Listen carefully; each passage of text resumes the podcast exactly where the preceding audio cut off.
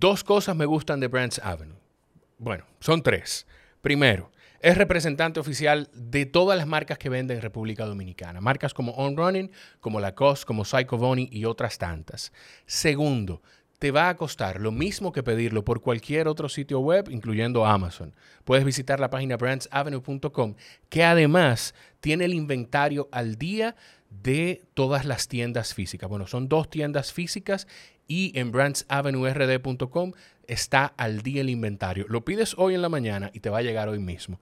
Y tercero, lo más importante, es que Brands Avenue es quien presenta el episodio del día de hoy. Este episodio de este podcast llega gracias a Brands Avenue. Visítalos en brandsavenuerd.com y síguelos en Instagram como arroba Brands Avenue. Ya, ya, estamos, ya arrancamos. Yo estoy grabando aquí, estoy grabando la cámara y aquí en el audio. ¿Cómo fue que usted dijo? Todas las fechas llegan. Sí, eh, no hay plazo que no se cumpla, ni deuda que no se pague. Ni deuda que no se pague. Y yo le agradezco mucho eh, el honrar esa palabra. Sí, así es. Así el honrar la palabra. Yo, yo, yo, esperaba mucho esta conversación. No, yo espero que esté a la altura de las expectativas. Ay, ay, ay. Eh, y que las respuestas, evidentemente, sean lo suficientemente convincentes para eso. Eh, sí, sí, sí, sí. ¿Usted es enemigo de las expectativas, como yo? Con el tiempo, no, he, no he creído mucho en ellas. quizás no pienso mucho en eso. No me detengo tanto a pensar mucho en la creación de expectativas, porque a veces eh, esa misma creación desborda mucho eh, los ánimos y a veces esperamos más de lo que el otro probablemente puede otorgar. Y en ese sentido eh, es preferible mantenerse un poco más con los pies sobre la tierra, esperando el desarrollo de los acontecimientos, pero sin una gran expectativa o una expectativa desbordada. Claro. Usted sabe que yo, algo que yo decía después que, conocí, que pude grabar con don Roberto, bueno, con don Roberto, papá, después que pude grabar con, don Roberto, es que yo le decía a todo el mundo, mi papá siempre escucha el podcast y desde que grabé lo llamo y le digo, óyeme, yo hoy entiendo más todavía la figura de Roberto Ángel. ¿Por qué? Porque yo tengo comportamiento. Mi mamá y mi papá son divorciados de que yo tengo tres años. mi papá no vivió en casa todo el tiempo conmigo. Pero yo me comporto y tengo ademanes y acciones y forma de hablar y de, y de, y de manejarme que son de mi papá. Entonces yo vi a don Roberto. Es un tema genético. Y lo vi a usted. Sí, pero es un tema genético. Pero es en todo. Es la forma de hablar o en gran cosa. Sí, hay, varias cosas. Eh, de él he heredado en vida eh, la capacidad para escribir. Quizás es uno de los ejercicios de mayor libertad que tengo en la vida, en que me ha concedido una verdadera independencia para poder desarrollar mis actividades privadas. Creo que ese es un elemento fundamental. Y la disciplina. Creo que son factores medulares que son esenciales para el trabajo, para la actividad política, para la vida misma. Yo creo que la disciplina hay que aplicarla de manera transversal, buscando el mejor rendimiento en cada una de las áreas. ¿En algún, te recuerda algún punto en su vida en el que se haya visto evidenciado el resultado de ser disciplinado? Sí, sí, muchas cosas, múltiples factores. ¿Cómo qué? Sí, bueno, en la televisión, eh, sustituirlo a él en un momento determinado, cuando pasó a la política, se generaba una expectativa y vamos de nuevo con las expectativas desbordadas. ¿Qué va a pasar? El comparativo lógico de un hijo frente a un padre. ¿Podrá superarlo? ¿Podrá estar a la altura de lo que se espera? Entonces, el trabajo permanente, sistemático, el enfoque, se, fue determinante para esa transición a la televisión cuando logro o logré ese nivel de independencia. Lo marcamos bastante bien en el año 2010 con la salida del programa, con la apertura formal de Más Roberto. Sí saliendo ya formalmente de la relación directa que tenía con él a través de la televisión. Posteriormente vino el cine, que era la manera también de generar una identidad propia, porque en ese momento él no había desarrollado esa actividad. Entonces, partiendo de ese hecho, eh, creo que en cada aspecto de mi vida la disciplina ha sido determinante. Yo creo que en una composición del 100%, trato de otorgarle el 90 o el 95 a la disciplina y el resto que sea un poco de talento para que me acompañe en el camino. Usted dice que en ese momento no había incursionado porque yo, si no se ha estrenado, estaba eh, a punto de estrenarse La Tercera Edad, que creo que, sí, es, una, comedia, una, comedia, que, escribió, eh, junto con Archie López, con, con mi padrino. Sí. Y entonces la dirigió Archie López y la produjo Panamericana. Yo eh, quiero verla, no la he visto. de él recibí un poco el, el briefing general de la película, la premisa de cómo se desarrolla pero en esencia no lo he visto. Eh, como el público que soy, espero también poder sentarme en la sala de cine y disfrutar de la película. Y de hecho me parece que también junto con junto con otro drama que usted tiene pendiente de, estrenarse, que es Coma Profundo, eh, viene también en los próximos meses un drama que él escribió. Sí, así es. Eh, Ese a mí se me escapó el nombre. Sí, Duele Decidir, creo que Duele Decidir. Duele Decidir, él lo va a estrenar pronto. Nosotros estrenamos Coma Profundo. Vi en semanas anteriores que usted tenía aquí a Pepe Sierra, es un joven muy talentoso. Tuvo muchas cosas buenas y, valiosas que decir sobre usted. Bueno, no, y se lo agradezco profundamente. Eh, yo desarrollé una buena relación con Pepe en el, marco del rodaje de la película. Tenía muy buenas referencias de él personal y profesionalmente. Y desarrollamos un buen rodaje. Eh, tenemos la película lista para estrenar en abril de este año, en el marco de una nueva versión del Festival de Cine Fine Arts. Ahí la vamos a exhibir por vez primera, esperando que la gente reciba otro tipo de contenido. Yo sé que es un público mucho más focalizado y limitado, pero también en la etapa en que me encuentro, eh, ese proceso de evolución es necesario. Claro, claro.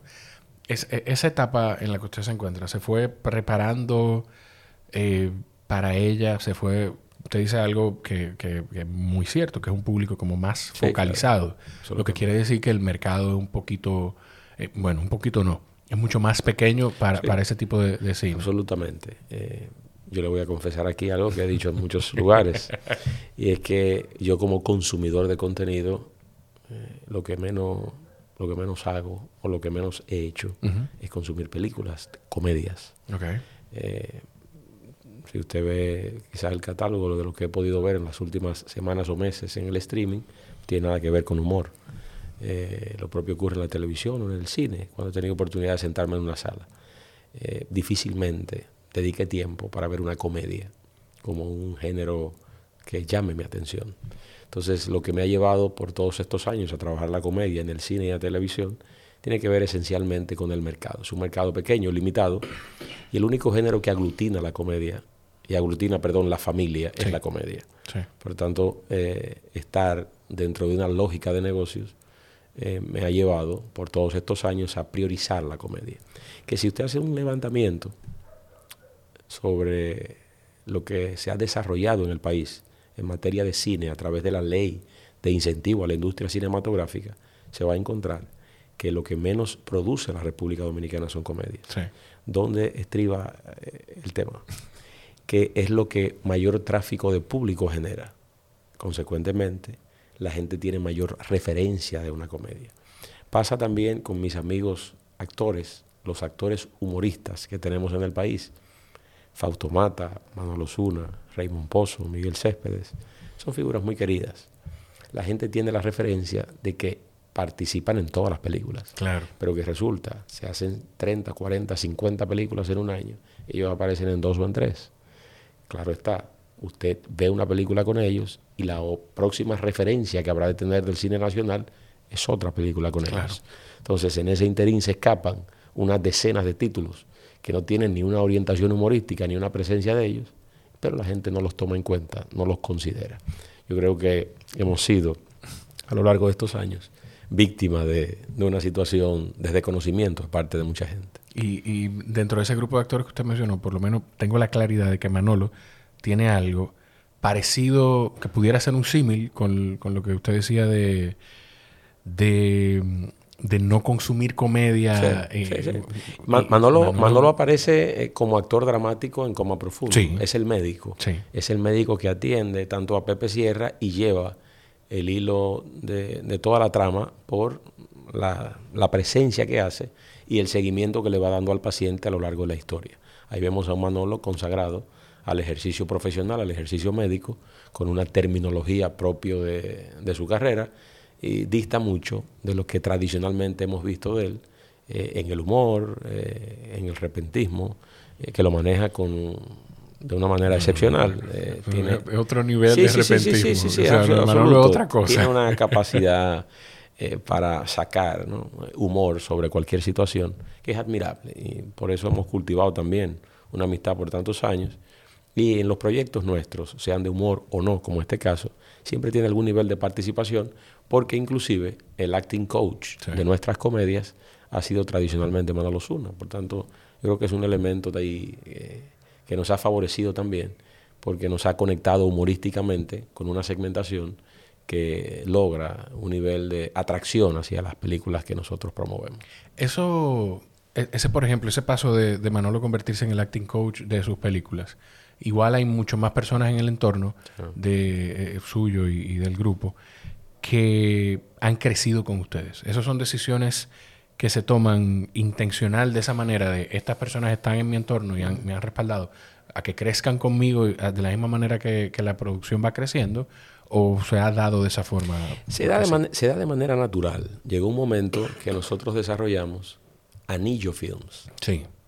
Y tenía mucho que ver con que nosotros habíamos concebido una especie de anillo sin proponernos. Que ustedes hacia adentro no lo veían, no, lo veían ni de mala forma, ni mucho menos. Pero desde afuera era, era un chisme bonito. Claro que sí, claro que sí. Estamos hablando de que, bueno, él tiene su grupito, pero usted se va al cine, al cine, internacional y usted se va a encontrar con una multiplicidad de productoras y de actores que trabajan con las mismas eh, compañías. En España pasa que son los mismos actores cuando la casa productora la Claro, nosotros logramos siempre, por cada uno de los títulos, incorporar gente que aunque había tenido experiencia en el cine nacional, no lo había tenido directamente con nosotros. Y eso contribuyó también a que nuestros elencos tuvieran algún nivel de variedad. Y eso es lo que ocurre, eh, y la gente podrá apreciarlo en coma profundo también, de que incorporamos a figuras no tradicionales con nosotros en la escena, pero que por su calidad probada, por el nivel de conexión también que tienen con el público, pues eh, realmente conectan con la realidad y lo, que nosotros buscamos ya como productores. Ese, ¿qué tan largo y, qué tan y de qué manera usted fue preparándose para, para esa transición de alejarse en principio poco a poco de, del entretenimiento para enfocarse por completo en la política. ¿Cómo fue esa preparación y, qué tanto tiempo tomó? Yo inicié formalmente, aunque tenía inquietudes desde hace décadas sobre los temas políticos, personalidades políticas, el debate nacional, el internacional. Yo tomo la decisión. En su casa, en su casa se pasa los días de elecciones en Estados Unidos, CNN el día completo. Lógico. No, no, CNN y Fox para generar un nivel de equilibrio. Eso es, eso es importante. Ahora hay que poner entonces a Tucker Carlson en, YouTube. En YouTube, claro. que sí, claro que sí. Eh, es un elemento importante. Pues antes de formalizar esa transición, tenía ya conversaciones eh, muy distendidas con mi padre, con amigos, con relacionados alrededor de los temas políticos. Pero es en el año 2016, finales de 2016, que tomo la decisión de iniciar el tránsito. Un tránsito que me ha llevado a formarme eh, como político o a iniciar ese proceso de formación que nunca se detiene. Claro. A prepararme anímica y mentalmente sobre lo que supone la actividad política desde el punto de vista de la inversión de tiempo. La familia siempre resulta la más sacrificada en todo este proceso. Usted condicionar e ir preparando todo el ambiente privado para que no se afecte ante eh, la salida de una de sus figuras principales, en el caso en particular, el programa, cómo podemos mantener la productora para que si nosotros estar frente a la pantalla o estar directamente en la producción, las películas pueden continuar como una manera de que tengamos una sostenibilidad económica también desde, lo punto, desde el punto de vista privado. Yo he desarrollado una concepción de la política y en mi caso muy particular no tiene una visión de movilidad social y económica. Yo no necesito de la política para que el pueblo dominicano me conozca. Y gracias a Dios mis actividades privadas me han llevado a tener eh, hasta cierto punto garantías económicas para que mi familia, mis hijas, mi esposa puedan desarrollarse en un marco de dignidad importante y cubrir esas necesidades propias de la sociedad del siglo XXI. ¿Eso es una ventaja en cómo lo puede percibir la gente? Sí, yo creo que sí, pero esencialmente me libera bastante. Porque me quita muchas presiones. Yo no voy a la administración pública eh, en busca de otra cosa que no sea presentarle resultados a la sociedad dominicana.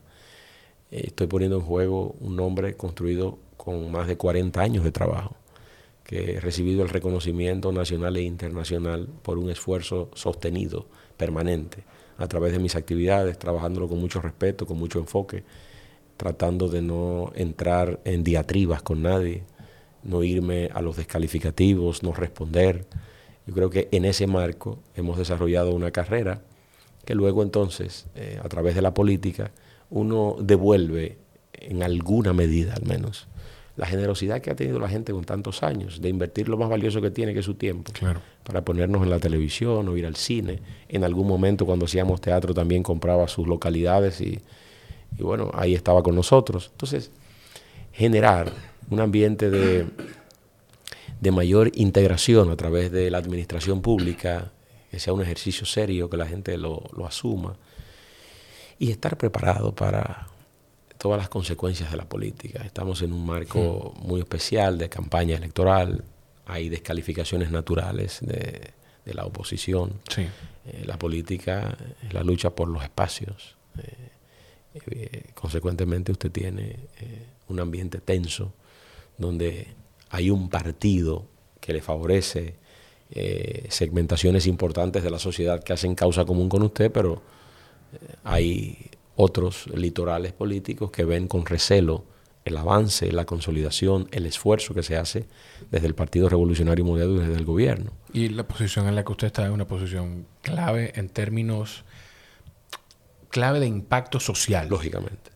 Y ese impacto social, bien o mal, intencional o, o intencionalmente o no, pues la gente a través del tiempo lo conecta con el trabajo político. Claro que sí. Eso tiene, eh, Jorge, tiene una conexión con los resultados del gobierno dominicano.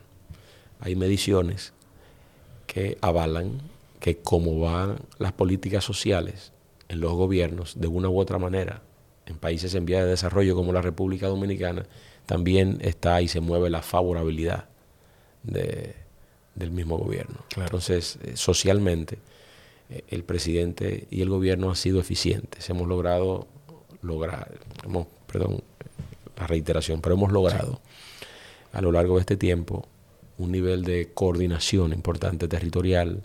Hemos unificado criterios a lo largo de este tiempo de gobierno. Ya tenemos más de un año en los proyectos especiales y eso nos ha ayudado a a poder eh, contribuir de una u otra manera a la presentación de, resultados con el presidente, acercarnos a las poblaciones más vulnerables del país, históricamente poblaciones que se han sentido marginadas por los gobiernos, hay una deuda social acumulada, consolidada, que hemos tratado de revertir poco a poco, acercándonos a comunidades distantes, distantes y distintas, porque eh, hemos tenido que hacer levantamientos socioeconómicos, por ejemplo, en las cinco provincias más pobres del país, para comenzar a desarrollar acciones puntuales. ¿Cuáles son esas?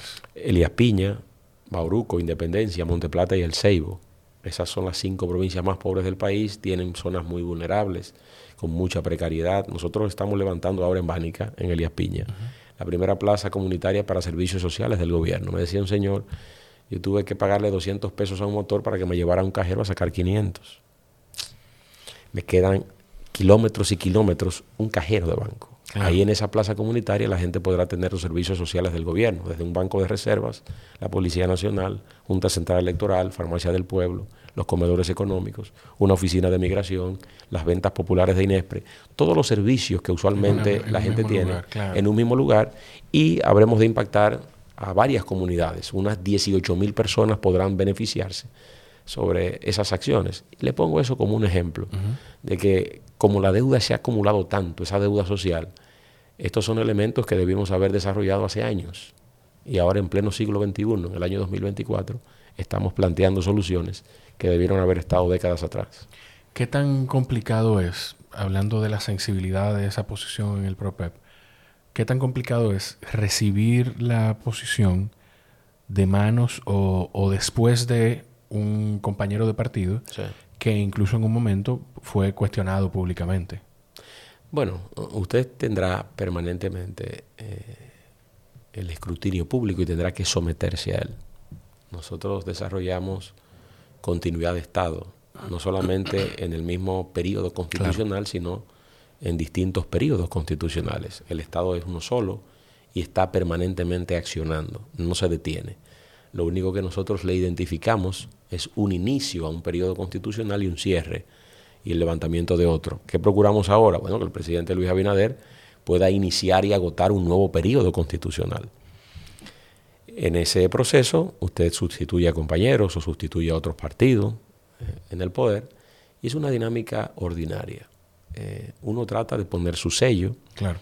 Cada funcionario, cada individuo tiene una manera, una visión que tiene que homologarla con la visión central del gobierno. Pero usted tiene un estilo de trabajo, usted logra incorporar un determinado equipo que comparta su visión, eh, quizás desde, un detalle tan simple y tan básico de que, bueno, a mí me gusta trabajar más por la mañana o más por la noche, soy más diurno o más nocturno, por decir algo, eh, tengo mayor proclividad a ir a los territorios o me gusta más el trabajo de oficina. Cada quien tiene una visión distinta de cómo ejercer una función determinada. Eh, nosotros hemos tratado de imponer nuestro sello, estar con la gente, eh, profundizar nuestra presencia a nivel territorial, ser mucho más eficientes en la coordinación interinstitucional para brindar mayores resultados. He tenido el privilegio de recorrer la República Dominicana en más de cinco ocasiones en un solo año, todo el territorio nacional. Hmm. Eh, son, son, muchos kilómetros. Sí, sí, son muchos kilómetros.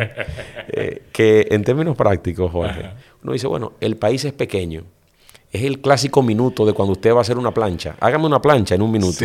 Ahí el minuto es eterno. Exacto. Entonces, usted dice, bueno, el país es pequeño, recórralo. Y usted se va a dar cuenta ahí que no es tan pequeño como lo podemos ver en un mapa. Cuando tomamos las carreteras, cuando vamos a distintas regiones, vemos el nivel de complejidad que todavía prevalece en la República Dominicana. De ahí la necesidad de que el gobierno del presidente Luis Abinader pueda agotar un nuevo periodo constitucional. Eh, hay muchos temas pendientes.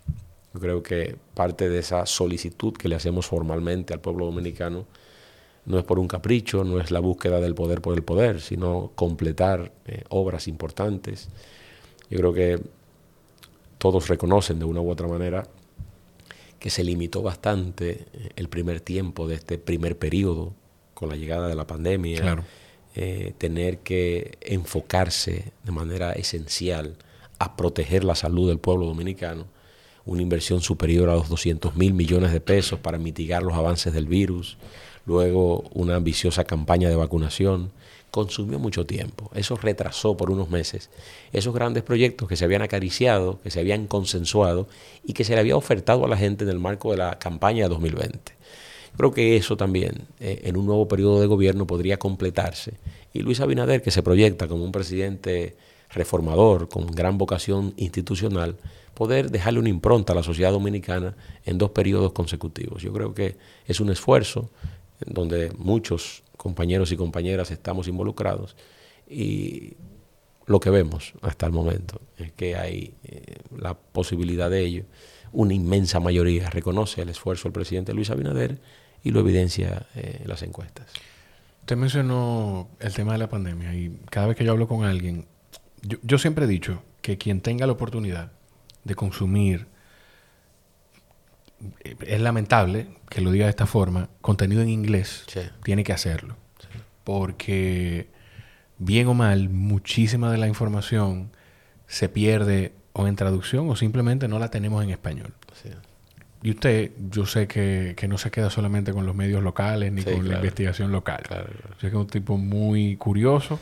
Y de hecho quiero que hablemos de longevidad y del ejercicio y demás pensando en eso, ¿qué usted entiende que se pudo haber hecho mejor eh, con el tema de la pandemia? En general, puede ser desde el gobierno o desde el Estado o desde la ciudadanía. Mire, verdaderamente eh, a la humanidad le sorprendió la pandemia. La última referencia fue la del 1918, Sí, la gripe la española. mal llamada gripe española, porque no tenía un origen en España. Ok. Los primeros visos de ese virus ocurrieron en Kansas, en un campamento militar. Por eso yo tengo que traer gente aquí que lea y que se prepare como usted, porque yo para mí la gripe española. Se le condicionó y al final terminó bautizándose como gripe española. ok. Coincidía en 1918 con el primer conflicto bélico. Estamos hablando de la Primera Guerra Mundial, comprendido entre el 14 y el 19, en ese rango.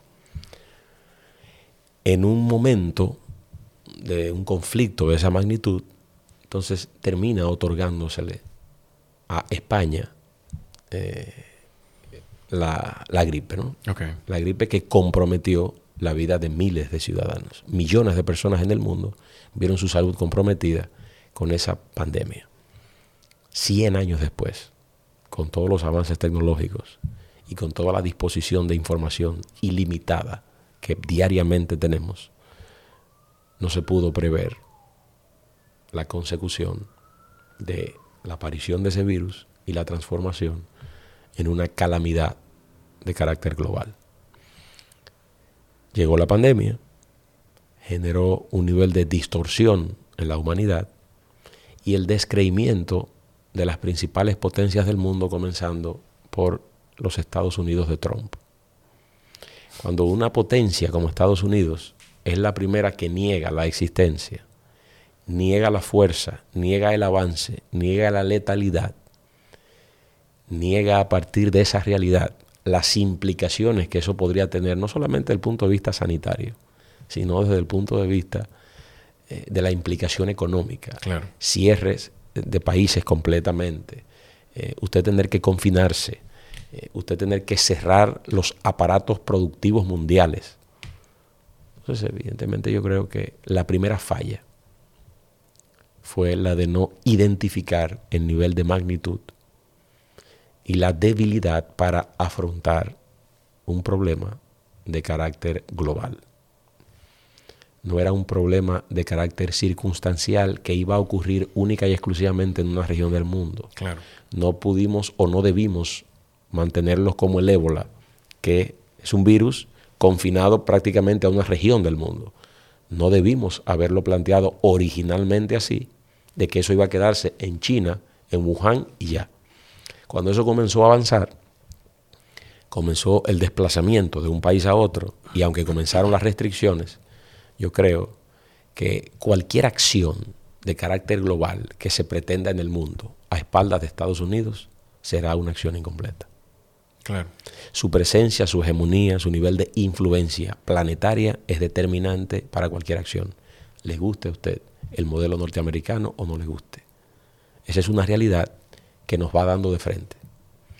Popularmente han dicho que si le da un resfriado a Estados Unidos es lo equivalente a una bronquitis a cualquier área del mundo Sí. por el nivel eh, que ha tenido Estados Unidos de preponderancia. Y eso, que el dominio se ha ido cediendo, porque si nos remontamos a la época de la Segunda Guerra Mundial, el plan de reconstrucción de Europa a finales de los años 40 e inicio de los años 50, con el gobierno de Eisenhower, el 50% de la riqueza mundial era controlada por Estados Unidos. Ahora ha mermado esa presencia, pero sigue siendo un factor determinante en la suerte de la humanidad. Entonces yo creo que el elemento fundamental de no haber desarrollado una política dirigida de protección o de prevención ante lo que pudiese ocurrir, que en efecto terminó ocurriendo, fueron los detalles más eh, significativos eh, y que más comprometieron la salud de millones de personas en el mundo. Llevándolo a la realidad dominicana, yo creo que a pesar de esas circunstancias, nosotros actuamos de manera diligente y resuelta el tema de la pandemia. Luis Abinader y su gobierno fue el primero que habló de una tercera dosis, donde muchos esperaban todavía las respuestas en otros países del mundo y había una especie de descreimiento de que las autoridades dominicanas se adelantaran a las grandes potencias mundiales que terminaron dándole la razón Claro. a la República Dominicana. La gestión ágil, rápida, oportuna de las autoridades dominicanas para la obtención de las vacunas nos colocó en un sitial de privilegio en un momento de angustia. Fuimos de los países en Latinoamérica que más rápido tuvo a disposición una cantidad importante de vacunas. Eso contribuyó a mitigar el avance del virus, contribuyó a una dinamización de la economía, a una apertura, a un relanzamiento económico de la República Dominicana a la mayor brevedad posible frente a países más grandes y más desarrollados que nosotros. Yo creo que eso valió la pena. Y creo que como punto fundamental, que queda como evidencia todo lo que he narrado, el presidente Luis Abinader en el mes de mayo de 2022 atendió una invitación de la Organización Mundial de la Salud en Ginebra, Suiza, donde explicó cómo había gestionado la pandemia y se convirtió en una especie de referente nacional e internacional, siendo reconocido ampliamente por la manera en que se abordó. Yo creo que los dominicanos, de una u otra manera, debemos sentirnos satisfechos por el manejo, porque hubo una integración no solamente oficial, pública, de las autoridades, sino hubo una incorporación seria, firme, decidida eh, del sector privado. Jugó un rol determinante en, todo este acoplamiento que era necesario, toda esta integración para hacerle frente a una gran amenaza eh, que se cernía sobre el pueblo dominicano y sobre el mundo. Además de don Roberto, ¿usted buscó alguna referencia o tiene alguna referencia de alguien que haya salido del entretenimiento a la política y que haya sido exitoso? Sí, hay, muchos casos, hay muchos casos. Hay dos casos puntuales. Yo soy un admirador de la política norteamericana. Y yo creo que en algún momento usted me permita que podamos eh, profundizar en Yo le tengo preguntas de eso, adelante, claro que sí. Uno de los grandes referentes de la política norteamericana definitivamente es Ronald Reagan, sí.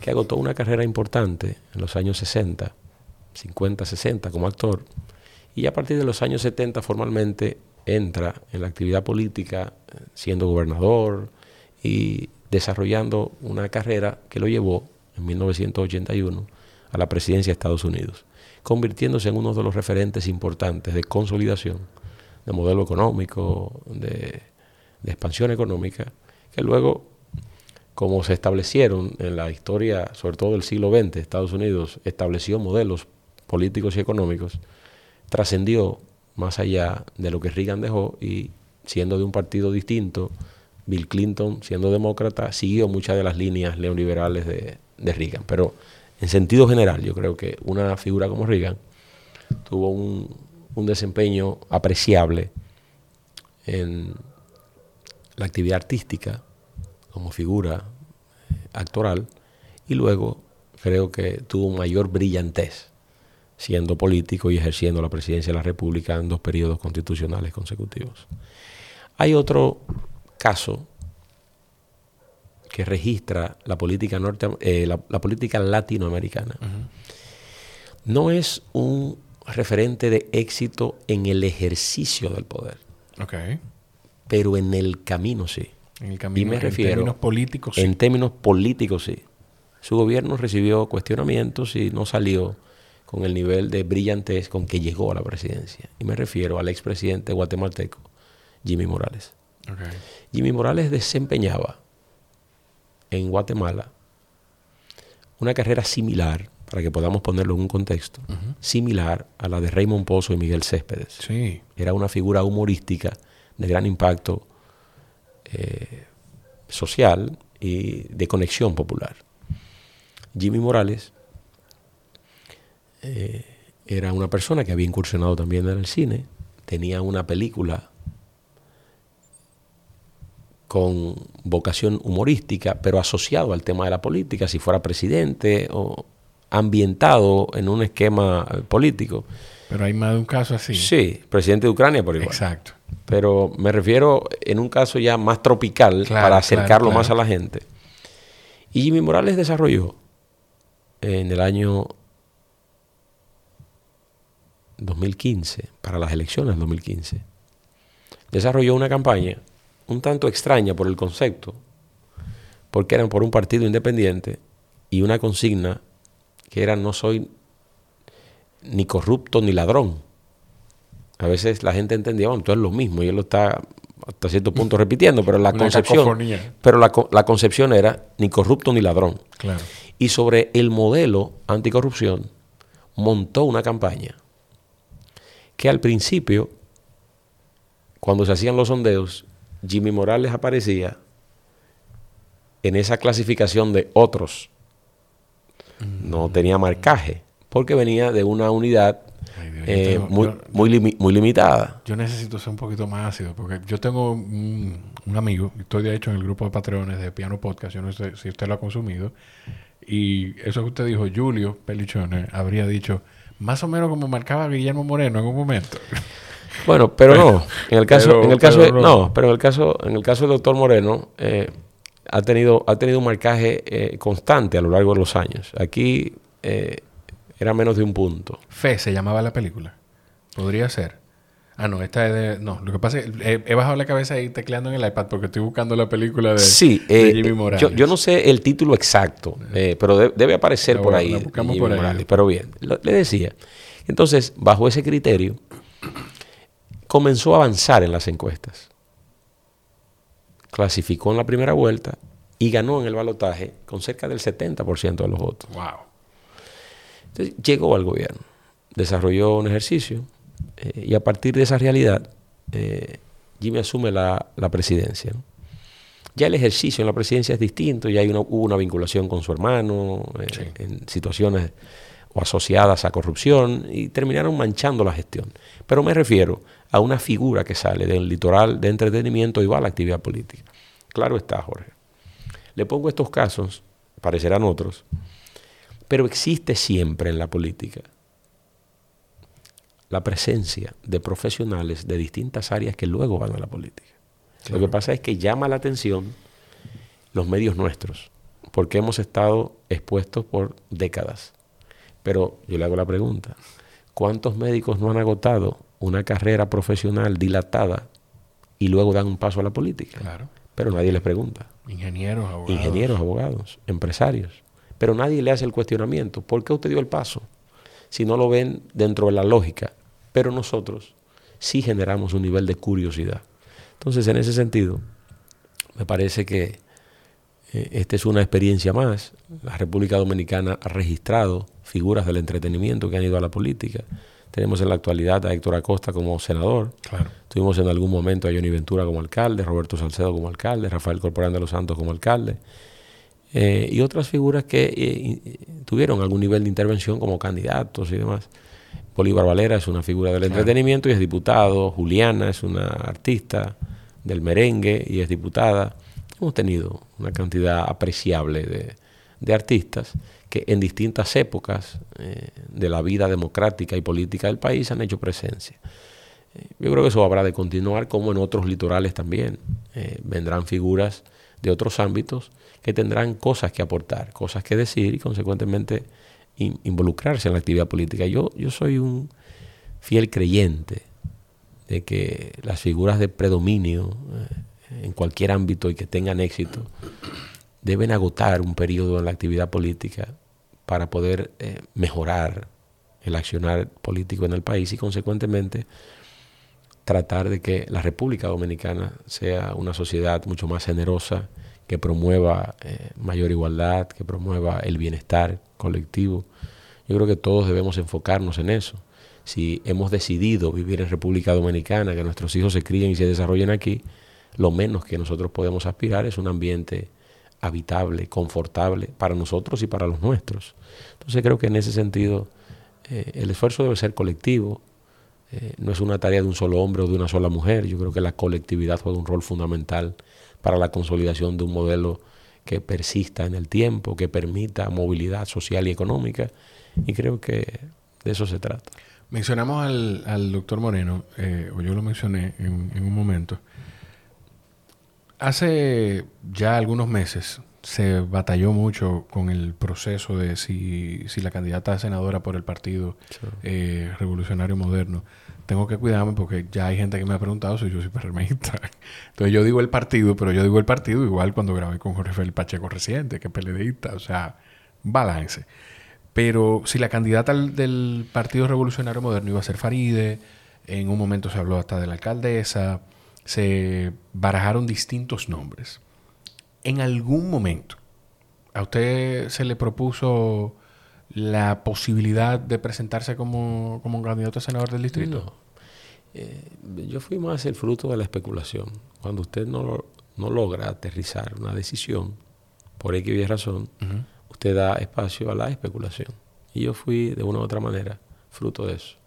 Todo lo que usted escuchaba era en el marco de la especulación, cosa que agradezco, que la gente haya tenido la generosidad de pensar en mí. Pero eh, en este momento me encuentro en otras acciones y, y siempre dije, cuando se me cuestionaba, que habían sobrados talentos en el partido para asumir la responsabilidad de la candidatura senatorial. Claro. O en el partido o en aliados. Cuando el partido firmó esa alianza con el partido del doctor Guillermo Moreno, bueno, esa alianza nos involucra a todos. He tenido la oportunidad de conversar con el doctor Moreno y está en muy buen ánimo. El partido está en muy buen ánimo. La compañera Faride también tiene responsabilidades ahora de, de carácter nacional e internacional porque ha estado también trabajando eh, con nuestros compañeros en el exterior. El voto en el exterior es fundamental en estas elecciones. La cantidad de votantes que hay registrados y la cantidad de dominicanos, 2.8 dominicanos diseminados por el mundo. 2.8 millones. Eh, exactamente, es, eh, es, una cifra significativa. Entonces ella ha estado desarrollando ese trabajo eh, como co-coordinadora nacional de la campaña, el presidente Luis Abinader. Yo creo que es un avance para su carrera política. Es una mujer de, que ha cultivado afectos eh, en el partido, fuera del partido, en la sociedad dominicana. Hay gente que valora positivamente su trabajo, me incluyo en ese grupo. Eh, Farideh es una mujer muy talentosa, eh, con una gran vocación política, y yo sé que le aguardan retos fundamentales e importantes en su carrera, que ha venido desarrollándose con mucho éxito. Ser diputada primero, luego senadora, y ahora asumir responsabilidades de carácter nacional creo que es un paso de avance significativo para su carrera. El doctor Guillermo Moreno es un buen candidato también. Es un hombre comprometido con una línea narrativa que lleva el gobierno del presidente Luis Abinader en el primer momento. Hemos hablado de la transparencia, de un nuevo ejercicio en el poder, de gestionar las cosas distintas, de encontrar a través de la eficiencia y de la calidad en el gasto una nueva modalidad de ejercer el poder en la República Dominicana. Y yo creo que homologar ese discurso con una postura coherente como la que ha mantenido el doctor Guillermo Moreno, creo que es importante en esta etapa de la vida democrática de la República Dominicana. El partido estará monolíticamente trabajando alrededor de sus aspiraciones.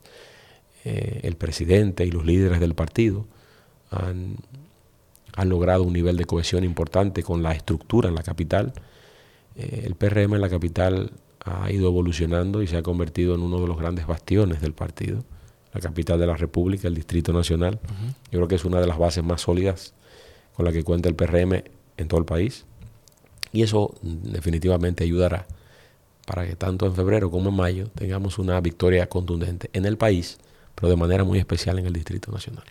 Usted sabe que yo hago, dentro de las cosas que yo trato de hacer aquí, es las preguntas, siempre dentro del marco del respeto, que mm, la gente que quizá no tiene la oportunidad de abordarlo, pues eh, eh, quiere hacer. ¿En algún momento usted quiso aspirar a la alcaldía por el Partido de la Liberación Dominicana? Usted no fue miembro del PLD nunca, pero nunca pasó esa aspiración por la no, cabeza. No, no, no. Yo, yo, nunca, yo nunca quise, y esto lo confieso aquí, yo nunca quise eh, seguir al dedillo por un tema de personalidad. Y aunque tengo, por un tema genético y lógico, mucho de mi padre, eh, tenemos a veces concepciones distintas de las cosas, eh, verdaderamente.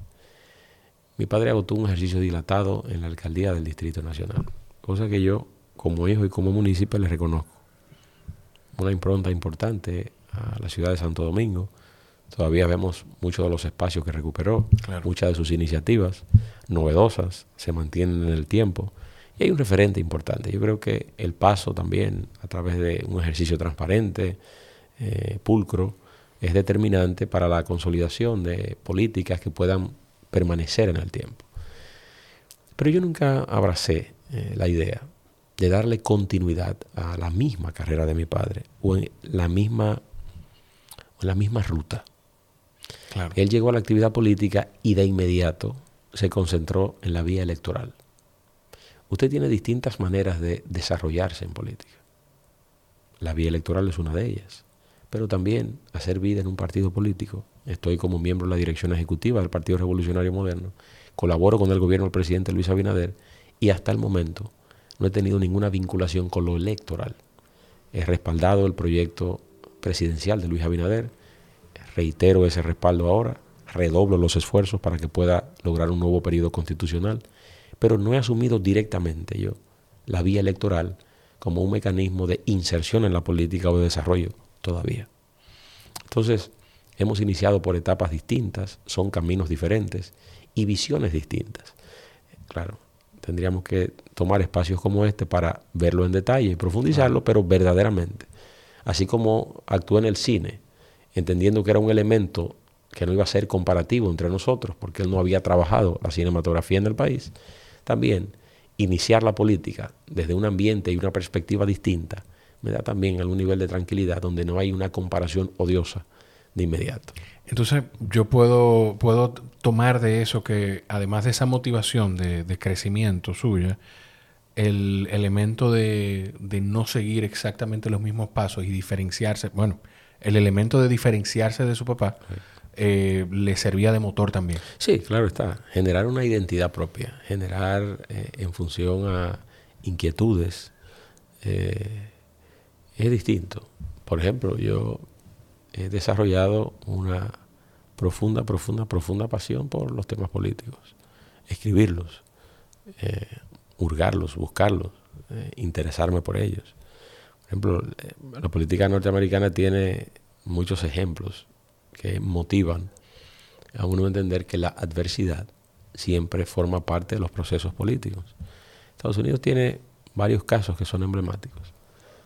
Eh, y quisiera de una u otra manera socializarlo, que me generan algún nivel de motivación y que en contextos distintos, en épocas distintas, eh, no dejan de ser eh, obstáculos que para cualquier ser humano serían letales, serían nocivos y que impediría probablemente en cualquier caso el nivel de avance y de desarrollo. Estados Unidos tiene varios casos, pero quizás voy a poner tres o cuatro que son los más emblemáticos para mí. Primero, eh, todo lo referente al presidente número 16 de Estados Unidos, Abraham Lincoln. Lincoln fue un autodidacta. La primera resistencia que tuvo Lincoln fue su propio padre, que entendía que a través del estudio él descuidaba las labores en el campo. Tú no te concentras en el trabajo con la justificación de estudiar. Y eso del estudio no te va a conducir a nada. El trabajo sí. Claro está. Eh, en pleno siglo en pleno siglo XIX que te planteen eso eh, es bastante eh, contraproducente y lo vemos ahora distinto un hombre como Lincoln atravesaba kilómetros y kilómetros para conseguir un libro y luego de leer ese libro atravesaba esos kilómetros y kilómetros para devolverlo. Lincoln pasó por situaciones de carácter personales. Su prometida fallece y Lincoln atraviesa en esa época una profunda depresión.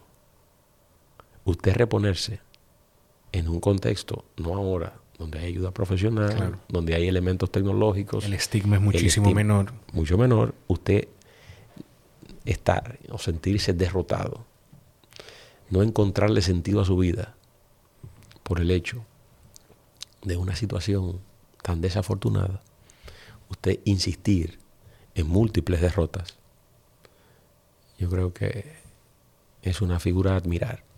Y luego de usted reponerse de eventos desafortunados, hacerse a través de su propio esfuerzo abogado, ser una figura prominente y llegar a través de la convención del 1860 a la candidatura republicana en la época y llegar en 1861 y convertirse en el presidente número 16 de Estados Unidos, creo que es un elemento fundamental. Otro caso de estudio, Teddy Roosevelt, finales del siglo XIX y principios del XX. Teddy Roosevelt tuvo eventos muy desafortunados. Desde los 21 años, la pérdida de su padre. Pero perdió en fracciones de horas a su esposa y su madre. En la misma casa, en distintas habitaciones. Wow. Usted sobreponerse a esa situación quedándose sin su madre y sin su esposa en la crianza de una niña y tener una labor en esa época como legislador en el estado de Nueva York, genera o generó en su momento situaciones. Pero desde el punto de vista personal, desde niño sufría de asma.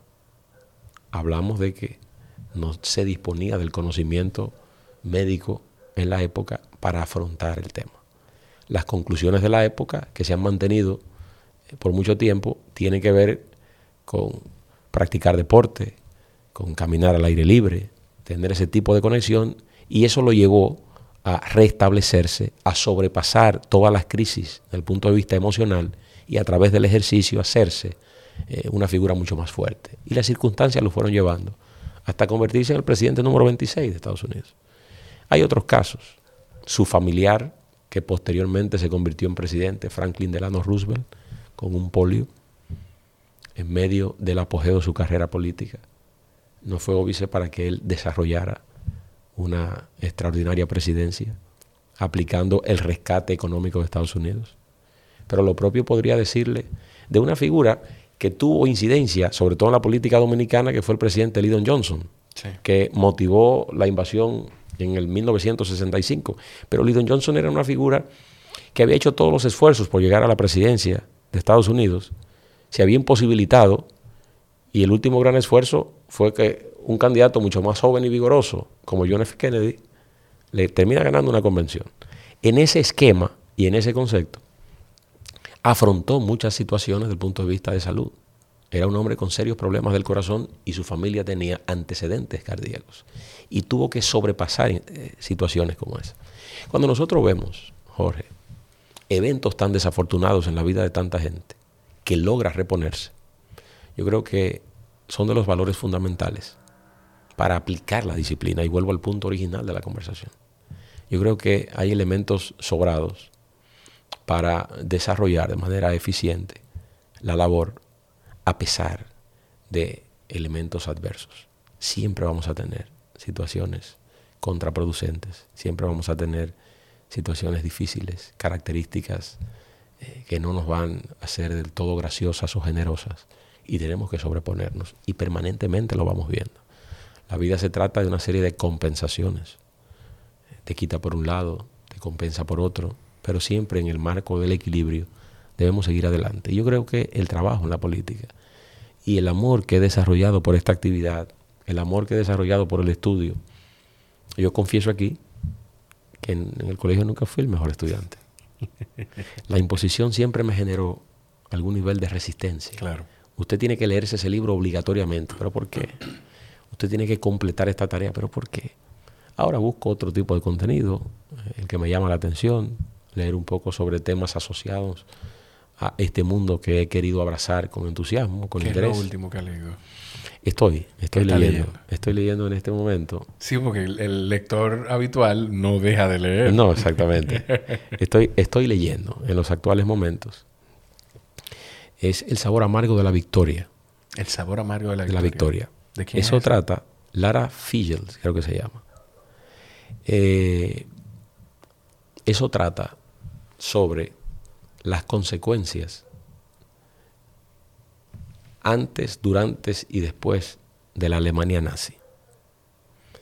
Todas las consecuencias desde la óptica de muchas figuras alrededor de la literatura y alrededor del periodismo que estuvieron cubriendo todo lo ocurrido en Alemania en el marco de la Segunda Guerra Mundial, pero de manera preventiva con la llegada de Hitler en 1933. Ahí hace una referencia sobre el premio Nobel Thomas Mann, que es nacionalizado norteamericano, pero que era oriundo de Alemania. Sus hijos, Klaus y Erika, desde la perspectiva de la, de la historiadora, desarrollaron eh, también una visión sobre lo que se, se vivía en esas ciudades devastadas que no solamente estaban llenas de escombros, sino llenas de cadáveres. Claro.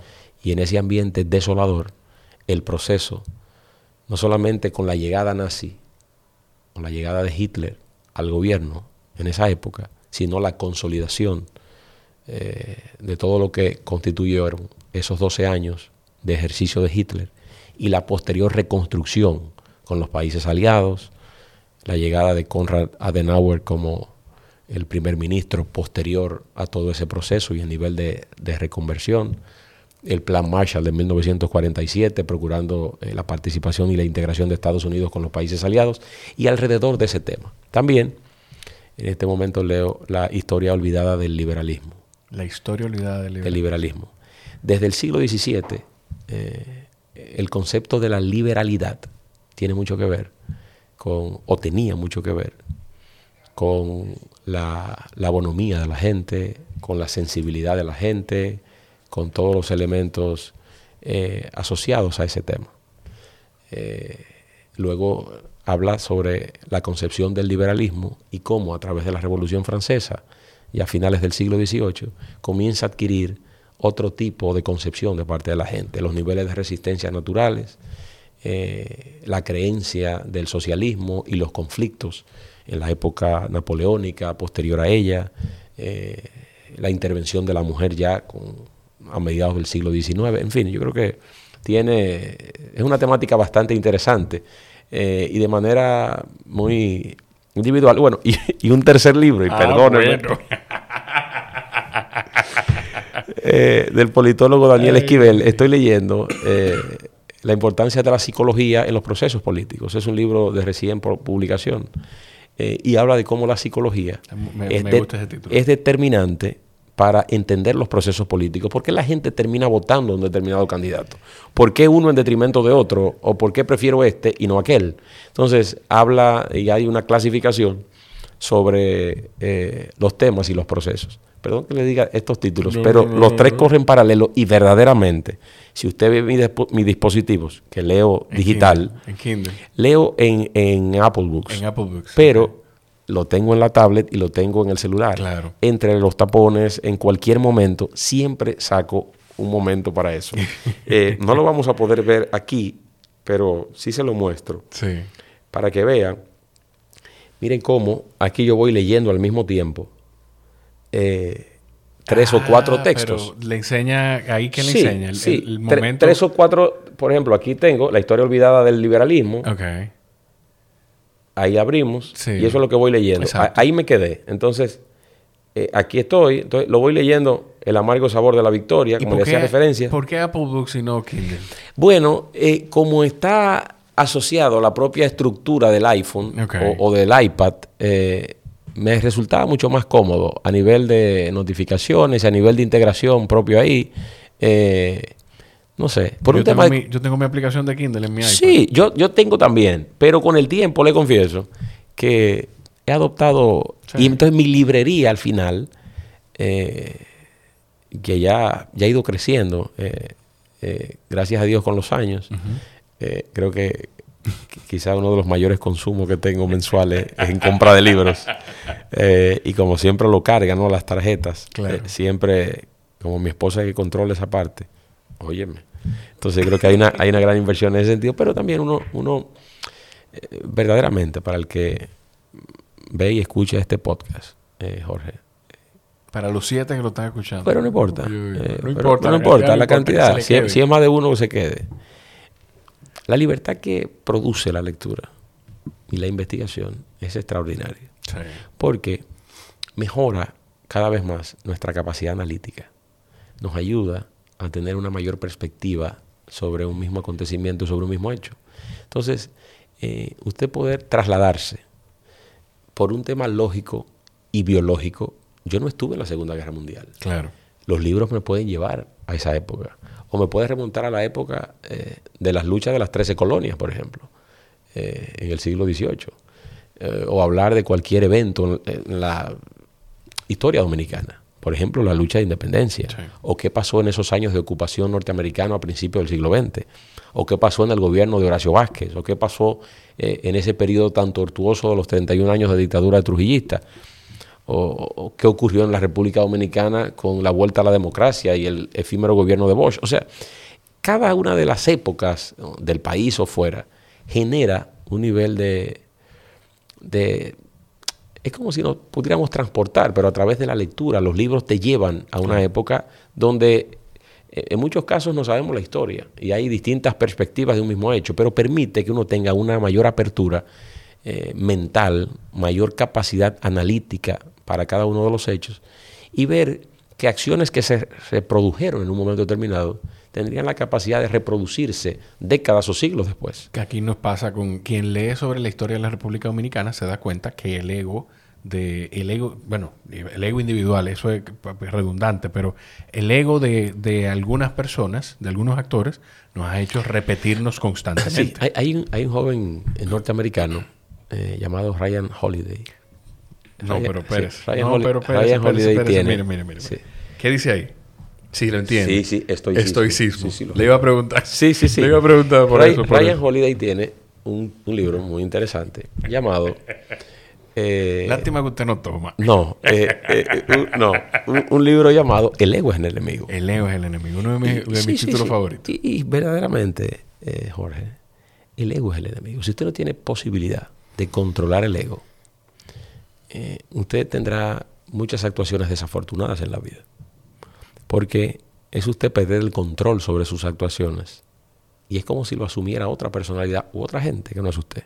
Correcto tener un dominio constante y permanente. Yo creo que la actividad política entrena bastante para todos aquellos que en algún momento han tenido un ego desbordado, que puedan controlarlo eh, y sumarle al control del ego un alto consumo de paciencia, que es fundamental. Eh, sobre todo se lo aplico eso como consejo a muchos jóvenes. La paciencia es un elemento determinante en la vida de la gente todos los procesos, en cualquier ámbito del quehacer productivo de la vida. Tiene que agotar un proceso. Usted va a poner un negocio, usted no puede pretender que aperturó el negocio hoy y ya mañana en la tarde usted va a tener resultados. Claro. Las cosas tienen que madurarse. Usted mismo. Todo el ser humano nace, pero no, no se puede valer por sí mismo. Lleva un proceso evolutivo el ser humano. Hasta que tiene conciencia y tiene la capacidad motora para por sí mismo desarrollarse y, e iniciar sus propias cosas. Entonces, en ese sentido, eh, estoy con usted. Yo creo que el ego ha sido determinante para los elementos desafortunados que como historia hemos tenido. Hay épocas eh, donde lastimosamente no hemos actuado de la mejor manera y yo creo que esa falta de rigor eh, ha permeado a muchos de nuestros líderes y consecuentemente han contribuido a épocas desafortunadas para la suerte de la República Dominicana. Claro, yo, yo con la lectura, yo me, yo decía en un momento que yo hace mucho leía, pero mentira, yo me di cuenta después que mucho más joven, yo decía que leía porque era cool y uno se uno parecía interesante. Pero eh, después que, que, conecté con el hábito de lectura, me di cuenta que no todo el mundo tiene el, nivel de retención que maneja mucha gente. Pero sí son semillas que se van sembrando que en el momento menos esperado surge una idea o surge la habilidad de poder participar en una conversación con alguien o de poder aportar en una conversación o en un ejercicio y uno no entiende a veces de dónde viene, pero eso viene de esa semilla que se sembró, de un libro que quizás hace dos años uno leyó y no recuerda. Yo no me acuerdo de qué trata ese libro, pero eso está ahí. Eso, eso está ahí. Con los libros, después de leerlo en digital, ¿usted lo compra físico alguno? No. Lo que, lo que tengo ahora como manía es ir a una biblioteca anotar los títulos y descargarlos. No puede ser, no. Sí, o sea, mi hija, por ejemplo, eh, mi hija Miranda, de 13 años, eh, ha estado desarrollando el hábito de la lectura. Y yo estoy muy feliz con eso. Entonces, la acompaño a algunas bibliotecas, aquí fuera del país. Entonces, anoto algunos títulos y los descargo. Le tomo fotos a algunos libros. Y entonces termino descargando eh, esos libros. Lo termino comprando pero, pero no en la tienda, no en la, tienda. física, no en una tienda virtual. Eso es como ir me dice unos tenis de correr en una tienda aquí y pedirlo por y pedirlo, exacto. Es, es, algo parecido. Que de hecho, debo decir eh, que los eh, el que utiliza tenis on para correr están en Brands Avenue, que es eh, está en en el, en el sótano de Almacenes Unidos en la tienda Premium y en el outlet está en la Carmen Mendoza de Corniel Brands Avenue, que es proveedor, es distribuidor oficial en el país de todas las marcas que utiliza. A mí, hace muchos años, yo pedí unos tenis on porque un triatleta que yo seguía, que era muy fanático de él, me, ya usted sabe el nivel de el nivel de, de nerdo, diría un amigo mío, que yo, fanático de un triatleta y terminé pidiendo unos tenis por ese triatleta, eran los on y, y, se han vuelto un hit aquí. Se, han popularizado. No, y es parte entonces del kit. Sí, sí, una cosa increíble. Es parte de... Eh, algunos dicen en la política, dicen que es parte del kit de, del, del, servidor público en campaña, el PRM. Sí, sí. sí, sí, sí, sí, Camisa blanca, unos tenis on y, y, la gorra del presidente. yo trato, yo trato de de cambiar un poco los colores de las camisas eh, para que no se vea lo mismo. Pero, pero uno trata de tener algún nivel de identidad. Yo, le, yo le decía de, de lo de los libros físicos, porque a mí lo que me pasa es que yo lo yo, yo hago, que no es, nada, no es nada práctico ni eficiente, pero yo hago un doble gasto, porque yo lo pido online y si termino leyéndolo y me gusta, y es un libro que verdaderamente me gusta, yo lo pido físico después. lo compro físico. ¿Pero por qué? en este ambiente ya, pues, pues, no lo ve, pero cuando yo grababa, eh, donde grababa antes, yo tenía algunos de mis libros detrás, los tenía en un estante al lado de, donde se sentaba el invitado. Eh, quizá hasta como un trofeo personal, pero también provoca conversación. Usted llega a un lugar y encuentra unos libros, probablemente usted va a mirar qué libros son y quizá a través de uno de esos libros conectamos. Eso sí, eh, yo tengo que para conectarme o buscar la tablet o buscar eh, un dispositivo.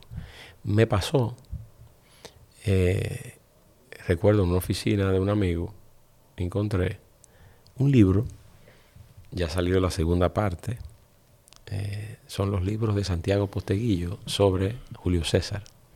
Y encontré la primera parte del libro, que era Roma soy yo. El amigo tenía el libro ahí, no lo había leído completo. Y ya yo había leído el libro. Y yo, al tomarlo, reconecté con esa lectura. Pude citarle algunos elementos representativos de ese texto. Y luego yo me reconecté con la llegada del segundo libro, que es Maldita Roma. Entonces, eh, el primero es Roma soy yo. Roma soy yo y el segundo Maldita, Roma. Es la evolución de Julio César desde ser, primero, un niño luego un adolescente, convertirse en abogado, estar enfrentando a la cúpula política de Roma, en esencia, eh, y, al desarrollo de, su relación con su madre. Eh, eh, en eso trata Roma soy yo. Pero ya, maldita Roma, es el avance político de Julio César. Primero, por haber participado en el juicio, es expulsado de Roma. Y luego por circunstancias de la propia política, los regresan en una condición un tanto pasiva y luego eh, las guerras contra Espartaco, las famosas eh, eh, guerras contra Espartaco, llevó a la incorporación de Julio César a el ejército romano. Y luego entonces a través de eso se le habilitaron nuevamente los derechos políticos. Y es cuando comienza el avance todo lo que vemos ahí en materia política, en el año 50, 60, antes de Cristo, son los mismos elementos políticos de la política moderna, los mismos elementos de la política actual. Componentes de corrupción, componentes de inversión. En ese, en ese momento el senador Craso, que era un hombre de mucho dinero y de influencia política, terminó financiando el avance y el desarrollo de la carrera de Julio César. Y dos mil años después, los mismos elementos de la política que vemos hoy o que vimos o podemos ver en ese libro se reflejan dos mil años después.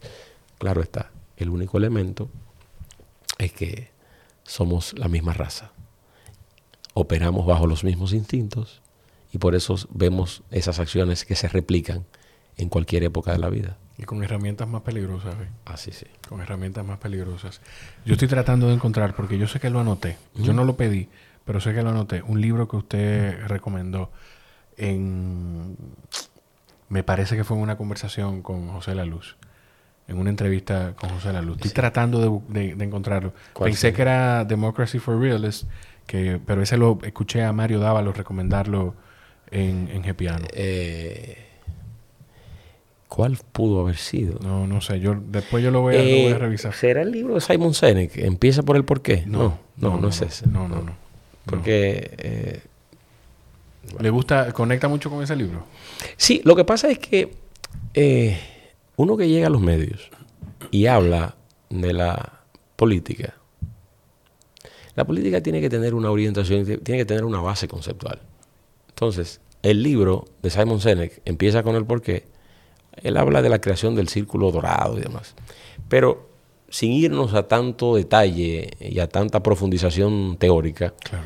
Él empieza por el por qué, es darle un sentido. ¿Por qué usted quiere hacer determinada acción? ¿Por qué usted quiere hacer?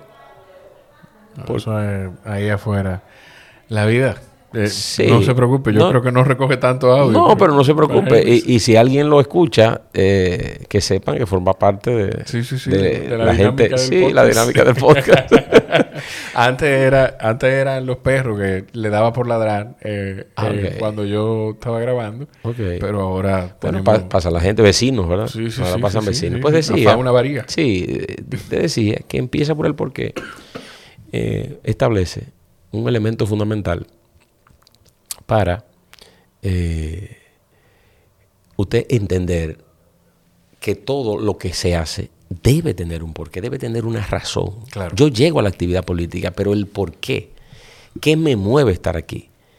¿Qué, qué hago con eso? El presidente Mauricio Macri eh, ah, publicó un libro eh, el pasado año que es el para qué. Todos debemos tener un para qué. ¿Para qué vamos a hacer determinada cosa? Eh, ¿Qué usted busca con eso? Es la concepción del para qué desde su participación en la actividad privada, heredando los negocios de su padre o lo que hacía eh, siendo presidente del Boca Juniors, hasta llegar a, la alcaldía o a la, a la alcaldía de Buenos Aires y luego a la presidencia. Todo ese proceso era sobre su para qué.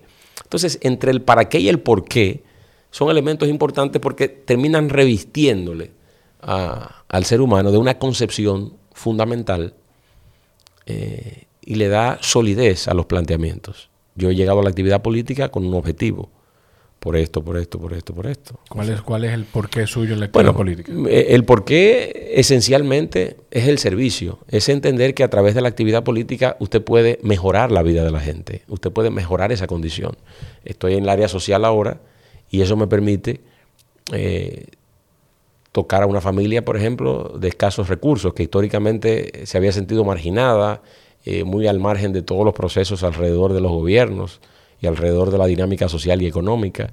Eh, lograr, por ejemplo, que en el seno de una familia vulnerable uno de sus miembros pueda formarse a través de los incentivos que nosotros tenemos con alianzas estratégicas, y lo he citado en muchas ocasiones con el ITELA, por ejemplo. Eh, el 90% de todo joven que completa uno de sus círculos formativos tiene una propensión a conseguir un buen trabajo, un buen empleo. En el seno de una familia, que logramos que alguien pueda formarse en tecnología, que usted sabe que es bien pagada la tecnología en cualquier parte del mundo, Claro. yo creo que es un elemento importante que contribuye a movilidad social y económica. Eso lo logra la actividad política, eso lo logra el ejercicio en el gobierno. Entonces, crear mejores condiciones de vida, eh, como ocurre en la actualidad. Eh, cuando nosotros vemos que eh, podemos eh, permitir que mayores personas tengan acceso a, a un empleo, que la política de consumo haya mejorado en la República Dominicana. Fíjese lo siguiente. Hoy se anuncia una segunda función de Juan Luis Guerra. Ni en la época de mayor apogeo de Juan Luis Guerra en los 90 tenía la capacidad de hacer dos estadios olímpicos. Y lo hace hoy. Claro. Porque hay una política distinta, hay una visión distinta sobre el gasto. Hay una mayor expansión económica. Hay una mayor visión. La generación que está ahora tiene mayor proclividad a eso. Y- hay una dinámica económica también en el país que lo sustenta. Te- Le pongo esos ejemplos para Claro. que podamos ver cómo se contribuye a través de un ejercicio eficiente de gobierno a que la dinámica económica pueda ser un factor importante de movilidad social. Eh, entonces yo creo que en ese elemento, ese es uno de los porqués tan, tan significativos. Eh, nosotros nos estamos aproximando. eh, eh, este episodio va a salir la próxima semana. Eh, la próxima semana yo voy a tener, yo voy a sacar, bueno, ya la semana que está saliendo este episodio van a salir dos episodios porque son conversaciones que humildemente lo digo, pues pudieran tener algún impacto dentro del desempeño de, de candidatos de distintos partidos. La conversación previa a esta, o que le sigue a esta, no sé cómo va a salir, es con Jorge Félix Pacheco, que es candidato a regidor por el PLD. Y evidentemente, eh, usted también está visitando medios como una, como un, yo lo voy a utilizar este término, como un arma de campaña para promover la gestión del presidente y el proceso de la, continuidad y el establecimiento de gobiernos municipales del Partido Revolucionario Moderno. Sí, pero tengo que reconocer que hemos hablado aquí ampliamente de todo. ¿verdad? Sí, sí, sí, sí. No, hemos hablado esencialmente de política, pero, pero muy bien. Y espero que se, que se, que se sienta feliz con eso, porque, porque esa es la idea. esa es la idea, poder, como usted decía hace un ratico, eh, que este espacio brinda la oportunidad de ampliar en las ideas y de, y de tomarnos el tiempo necesario para, para que la gente pueda eh, conectar con, con un Roberto Ángel distinto, no necesariamente desde lo emocional y desde eh, y el significado de tu familia, que, que, no está mal. No, no está mal. Pero con cómo piensa Roberto Ángel y por qué piensa de la manera que lo hace. Dicho eso, ¿Cómo, usted ve el escenario eh, para el 18 de febrero eh, del Partido Revolucionario Moderno? El, impacto que pudiera tener eso en las elecciones presidenciales.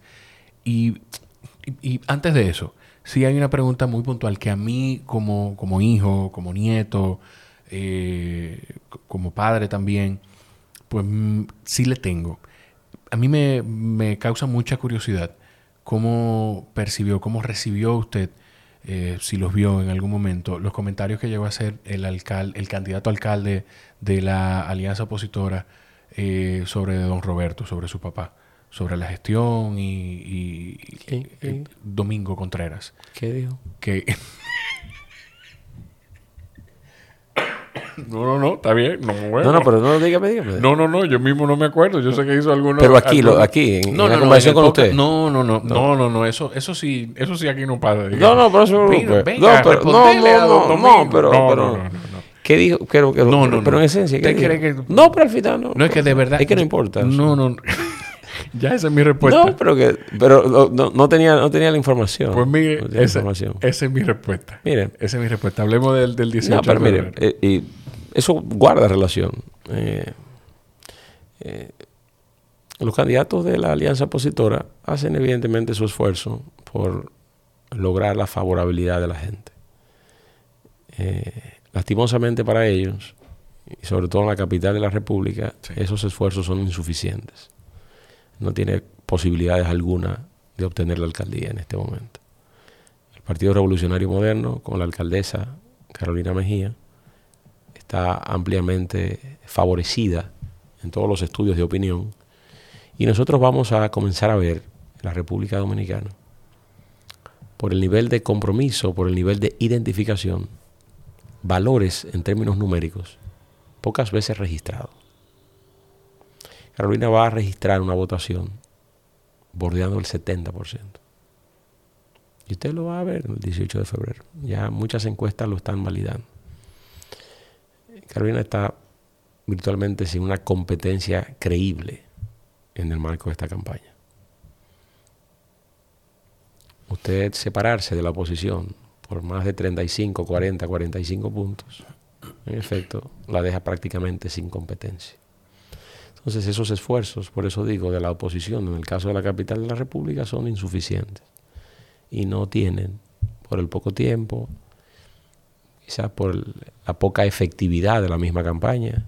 Es una campaña que los entendidos en la materia, en materia de publicidad, podrían cuestionar por el nivel de tan bajo o un nivel de poca eficiencia desde el punto de vista de la articulación de la campaña, claro.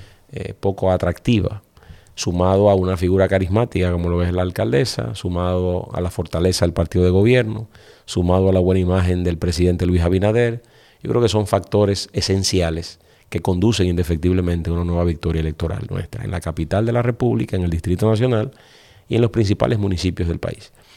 Ahora se pone en juego el 18 de febrero 393 territorios que componen 158 municipios y 235 distritos municipales.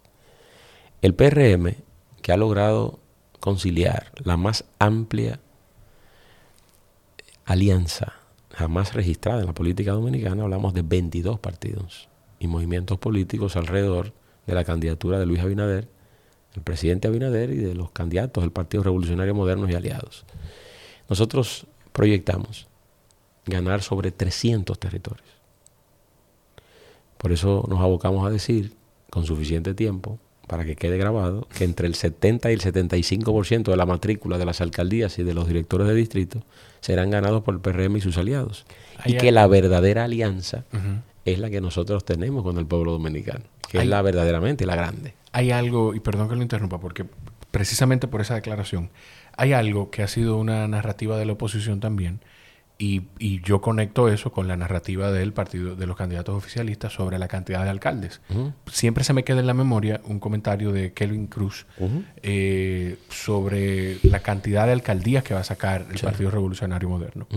Pero ese mismo día hay otras declaraciones, no recuerdo de qué dirigente del Partido de la Liberación Dominicana, hablando de el total de votos que va a sumar la alianza y tomando eso como una referencia hacia lo que pudiera pasar en mayo.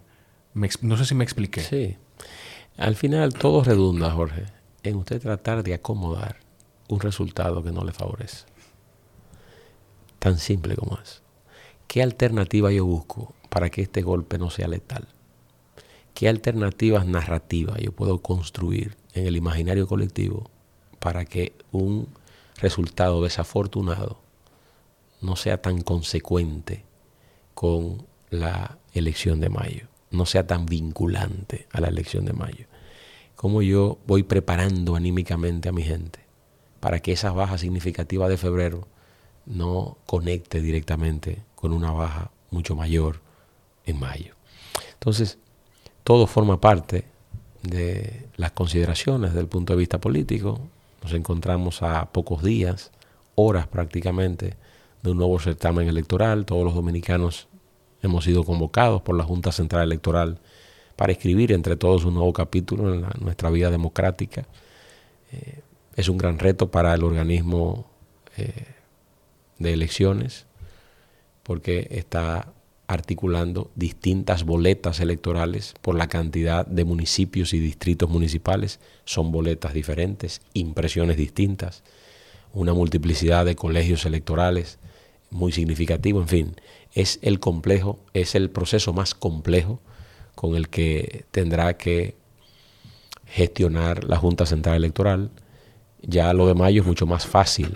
Tienes los candidatos presidenciales, tiene candidatos a senadores en las distintas provincias y los diputados, pero no tienes que segmentar tanto las boletas eh, como con las municipales. Entonces, nosotros estamos eh, proyectados para ganar las principales alcaldías, las alcaldías donde se concentra la mayor densidad poblacional. Hablamos del Distrito Nacional, Santo Domingo Oeste, Norte, el Oeste, Los Alcarrizos. Hablamos de Santiago, San Cristóbal, Baní, Asua. Hablamos de La Vega, hablamos de Bonao, hablamos de Puerto Plata, hablamos de Nagua, hablamos de San Pedro, hablamos de Atomayor, hablamos de Monte Plata, hablamos de Higüey. Y ahí estoy haciendo referencia única y exclusivamente a los municipios cabecera. Claro. Pero nos adentramos en las provincias y las segundas ciudades de importancia también son ganadas por nosotros. Entonces, yo creo que estamos en un gran momento. El PRM tiene un gran momento. Yo creo que hay un reconocimiento a toda la labor también que el presidente ha hecho en beneficio de las alcaldías, que es un factor determinante en este proceso de febrero. El presidente no solamente ha transferido miles de millones de pesos a los gobiernos locales, sino que le ha acompañado desde el punto de vista técnico y logístico para que los gobiernos locales puedan fortalecerse y que puedan dar consecuentemente mayores resultados a la municipalidad. Cuando usted va a una provincia, la principal autoridad de ese territorio es el alcalde. Eh, el acceso primario se tiene con el alcalde. Por consiguiente, todo el esfuerzo que se pueda hacer en materia de fortalecimiento institucional a esos gobiernos locales que tienen tanto acceso a la comunidad, pues yo creo que también redunda en un mejoramiento en los servicios y en la dinámica política y social de esos lugares. Eso ha contribuido significativamente a que hoy tengamos una ascendencia también a nivel de la municipalidad y que Luis Abinader eh, representa eh, mucho de ese esfuerzo. Por eso, al salir con los alcaldes, hay un nivel de integración y de compactación de esta estructura poderosa del PRM. Usted mencionó Santo Domingo Norte y más temprano hablábamos de esos casos eh, internacionales y locales, de gente que sale del entretenimiento. Ahí está Betty Jerónimo. Ahí está Betty Jerónimo y, tiene carreras políticas exitosas.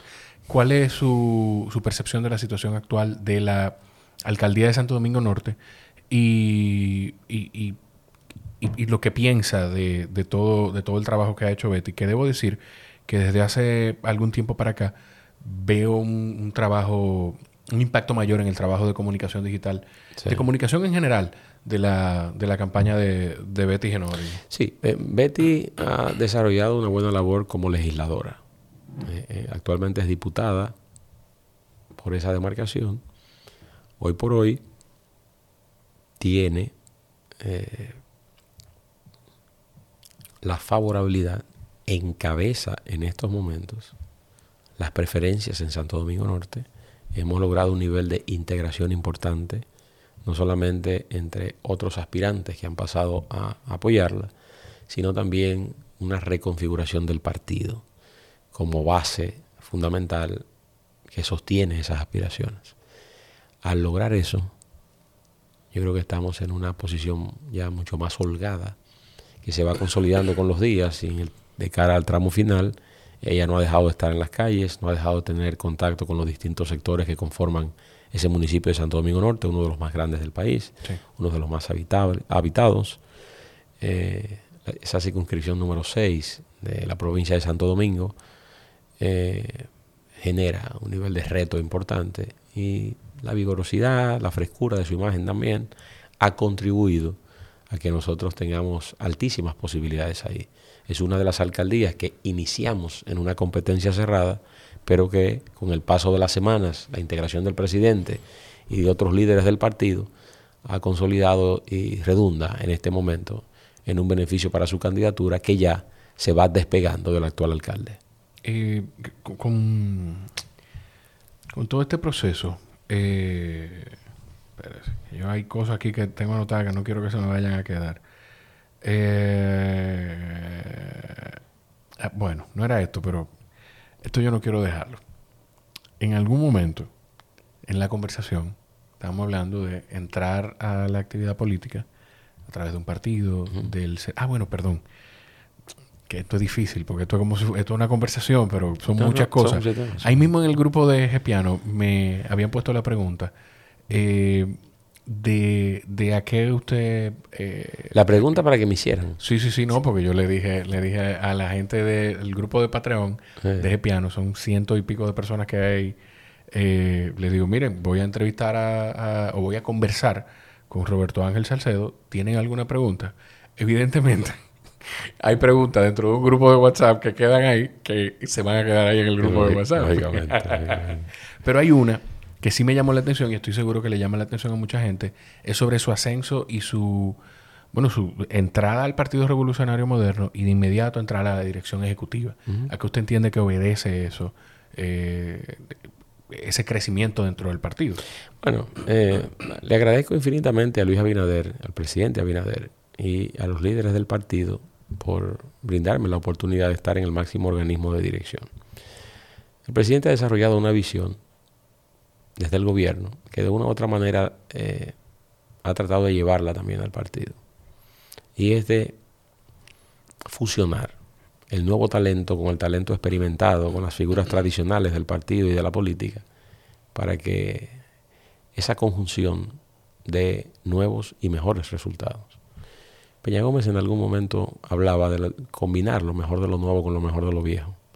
Yo creo que eh, estamos en esa fase en el Partido Revolucionario Moderno usted tener en una esquina a, un joven de recién ingreso como yo y tener en otro extremo a doña Milagros Ortiz Bosch es una fusión entre lo nuevo y lo experimentado. Claro. Usted tener a, un hombre que ha desarrollado una dilatada carrera en la política como Ito Bisonó, pero por vez primera llega al Partido Revolucionario Moderno y a su vez a la dirección ejecutiva y lo combina con una figura de tradición como Hipólito Mejía, usted tiene la idea nueva y fresca de Hito, aunque haya agotado una experiencia importante en la política, pero incorpora esa experiencia distinta y le incorpora novedad. Y con nosotros. rodeado de juventud también y con Per- la visión. permanentemente Claro, y claro, con una visión clara del siglo XXI. Pero Claro lo propio puedo decir de Wellington Arnaud, lo propio puedo decir de Yayo Sanz, lo propio puedo decir de, Samuel Luis. Pereira, de Jean Luis. Hay muchos jóvenes con sobradísimos talentos en el partido que eh, se constituyen en, figuras eh, frescas, novedosas, comenzando, por ejemplo, el presidente del partido, José Ignacio Paliza, con quien me une eh, afectos eh, de hace muchos años, a él, su hermano Rodolfo, su familia. Es un joven de sobradas condiciones y está en la presidencia del partido con un nivel de eficiencia apreciable y presentándoles resultados a la organización. Lo propio puedo decir de la secretaria general, una mujer comprometida también, Carolina Mejía. Esa imagen del PRM, de renovación de sus estructuras, de renovación de su liderazgo, de preservación a su vez de un liderazgo tradicional que ha sido determinante en la consolidación de la democracia dominicana, yo creo que es un valor eh, eh, importante. Yo creo que le genera eh, un alto nivel al debate político, a la dinámica política que vive la República Dominicana. Excelente. Lo que le decía era, que qué bueno que no me olvidé. en algún momento más temprano en la conversación, usted decía de entrar a la vida política a través del partido, o de un partido, y eh, a través del servicio a la nación, ¿verdad? Y no optar por posición electiva todavía. Yo me conozco la respuesta, proba- probablemente, pero tengo que hacerla la pregunta. ¿Por qué? ¿Por qué tiene que hacer la pregunta? Porque es importante. Y porque, ¿Por qué es importante? Yo sé por dónde usted va, pero ¿por qué tiene que hacerla? Yo quiero que alguien me, me, me explique. Vamos a ver. Eh, Yo tengo una pregunta de- del futuro, como Sí, lo que usted, futuro. la respuesta que Del viene por ahí. del futuro, pero yo tengo otra pregunta Pero, sobre ¿por, eso. qué Pero me, dígame, ¿por qué me hacen la pregunta del futuro siempre? Usted como, como entrevistador. yo le puedo, pero dígame usted como, entre- como un gran entrevistador No, también. pero- no, también no, perdón. No, como un gran entrevistador. No. él también implica que me estoy incluyendo. no, no, pero usted, pero usted es un extraordinario entrevistador. No, no, no. Yo soy, yo vengo Así aquí a sentarme a escuchar a la gente. No, pero, pero es una conversación bastante amena. Y, y se lo agradezco, eh, se lo agradezco. El eh, 95% de eso viene del invitado. Bueno, Pues yo me pues- encargo de invitar a gente que tiene la capacidad Bueno. de explayarse. Pero espérese, que no nos vamos a salir de aquí, no. Usted como entrevistador, ¿por qué entiende usted entonces? Vamos a hacer ese ejercicio de introspección. ¿Qué le hacen la pregunta? No, no sé, no sé, no sé, no, no sé, no sé, no sé. Pero me genera curiosidad de por qué en el 95% de los casos me hacen la misma pregunta. Yo le puedo decir que ¿Por yo tengo, yo veo... ¿Genera curiosidad? genera curiosidad porque, genera, porque tiene gran potencial. Porque desde afuera yo lo percibo como un gran candidato a distintas posiciones. Eso lo percibo yo. Entonces aquí viene, y estoy seguro que otras personas lo perciben así. Yo no estoy ni siquiera hablando de esta posición, No, no. pero ya usted habla, usted habla como presidente, como un presidente. que no estamos hablando de eso. Qué cosa. No- ah, qué problema, ¿eh? Sí. Pero eh, aquí puede entrar la connotación de que a, los- a los candidatos no, no neces- los candidatos no necesariamente aspiran, sino que la gente los aspira. Eh, eh, Yo, dicen. yo- yo siempre he tenido la creencia Vamos de que todo aquel que pasa por ese proceso de aspirar a la presidencia tendría necesariamente que encontrarse, no necesariamente en su entorno. Que no es, que yo no hablaba, No, no, mi pregunta no, pero- venía por en torno pero- a la pero- presidencia. Pero, está bien, pero, yo le voy a responder todo eso. Pero siempre me ha llamado la atención. Y yo he asumido que todo aquel que en algún momento toma la decisión de embarcarse en un proyecto tan complejo como aspirar a la presidencia de la República, por todo el sacrificio y todo lo que supone eh, un compromiso de esa envergadura, claro. yo siempre he asumido que eso debe partir no de un entorno que al final puede ir acomodando circunstancias, sino que alguien de manera desinteresada y abstracta, ¿no? vea algún elemento y que en algún momento pueda decir, mire, Jorge puede ser en algún momento. Nosotros no tenemos la certeza de que pueda ser mañana o pasado, Claro. pero sí de que pueda ser y que en algún momento yo lo vea y, y siempre me ha, me ha interesado eso. Eh, me ha interesado eh, entender el origen de cómo un individuo en cualquier circunstancia, en cualquier época o en cualquier partido toma la decisión de decir yo voy a aspirar a la presidencia de la República. O sea, Sí. ¿Qué ocurre en ese día? ¿Qué ocurre en ese cerebro? en ese cerebro y cuando usted toma la determinación de decir ahora es o, o- o yo tengo que hacerlo, ¿Qué pasa por su mente? Y si esa motivación vino de ese círculo cercano de esa persona, Sí. que probablemente, bueno, porque- en la mayoría de los casos depende incluso hasta económicamente de ese, de ese ente principal y no de una persona que está desde afuera y de manera objetiva siendo capaz de decir, esta persona tiene todo el potencial para ser presidente de la República. Lo entiendo. Mira, eh, eh, a mí me ha llamado poderosamente la atención eso siempre, porque hemos tenido muchos proyectos fallidos y la política ha observado muchos proyectos desafortunados, partiendo del hecho de que una sociedad, y vuelvo a Estados Unidos, como Estados Unidos, que ha desarrollado a través de su historia un nivel de estabilidad, un nivel de libertad y de fortalecimiento institucional apreciable, solamente 46 individuos en su historia han ocupado la presidencia. En la República Dominicana, 57 dominicanos. A lo largo de 179 años de vida democrática, hemos tenido ocupando la presidencia de la República. Por tanto, nos debe llevar a la conclusión de que no es una tarea fácil y donde hay muchos elementos que convergen para que eso pueda materializarse. Claro. Pero ya esa es otra discusión. La pregunta sobre el futuro, digamos. La pregunta sobre el futuro. Yo, de nuevo, tengo que hacerla. Eh, en algún momento, ahora, después de, después de toda esta conversación, me ha llenado de cuestionamiento de realmente, ¿por qué hay que hacerla? está bien, está bien. No, me no me lo desarmó. diga, no, no me lo pero me diga, desarmó. Eh, ¿cómo, ¿A qué se ve usted aspirando en el futuro? ¿Qué, ¿Desde dónde? Vamos a hacerlo de, de otra forma. ¿Desde qué posición electiva usted entiende que puede aportar más y seguir persiguiendo ese porqué? Mire, eh, en este momento, yo sé mucho de energías y, y el enfoque va asumiendo protagonismo en mis actuaciones. En este momento mi energía está enfocada en que el presidente pueda agotar un nuevo periodo de gobierno y que nosotros podamos también presentar buenos resultados en febrero, que es lo próximo. Permitir que Luis Abinader complete un nuevo periodo de gobierno es importante para el partido, para la sociedad dominicana. Hay muchos proyectos que están en curso, que necesitarían conclusión, y un nuevo periodo gubernamental podría contribuir a ello. Y también, desde la presidencia de la República, permitirle a un hombre de las competencias y de las calidades de Luis Abinader para que agote un ciclo político en la presidencia.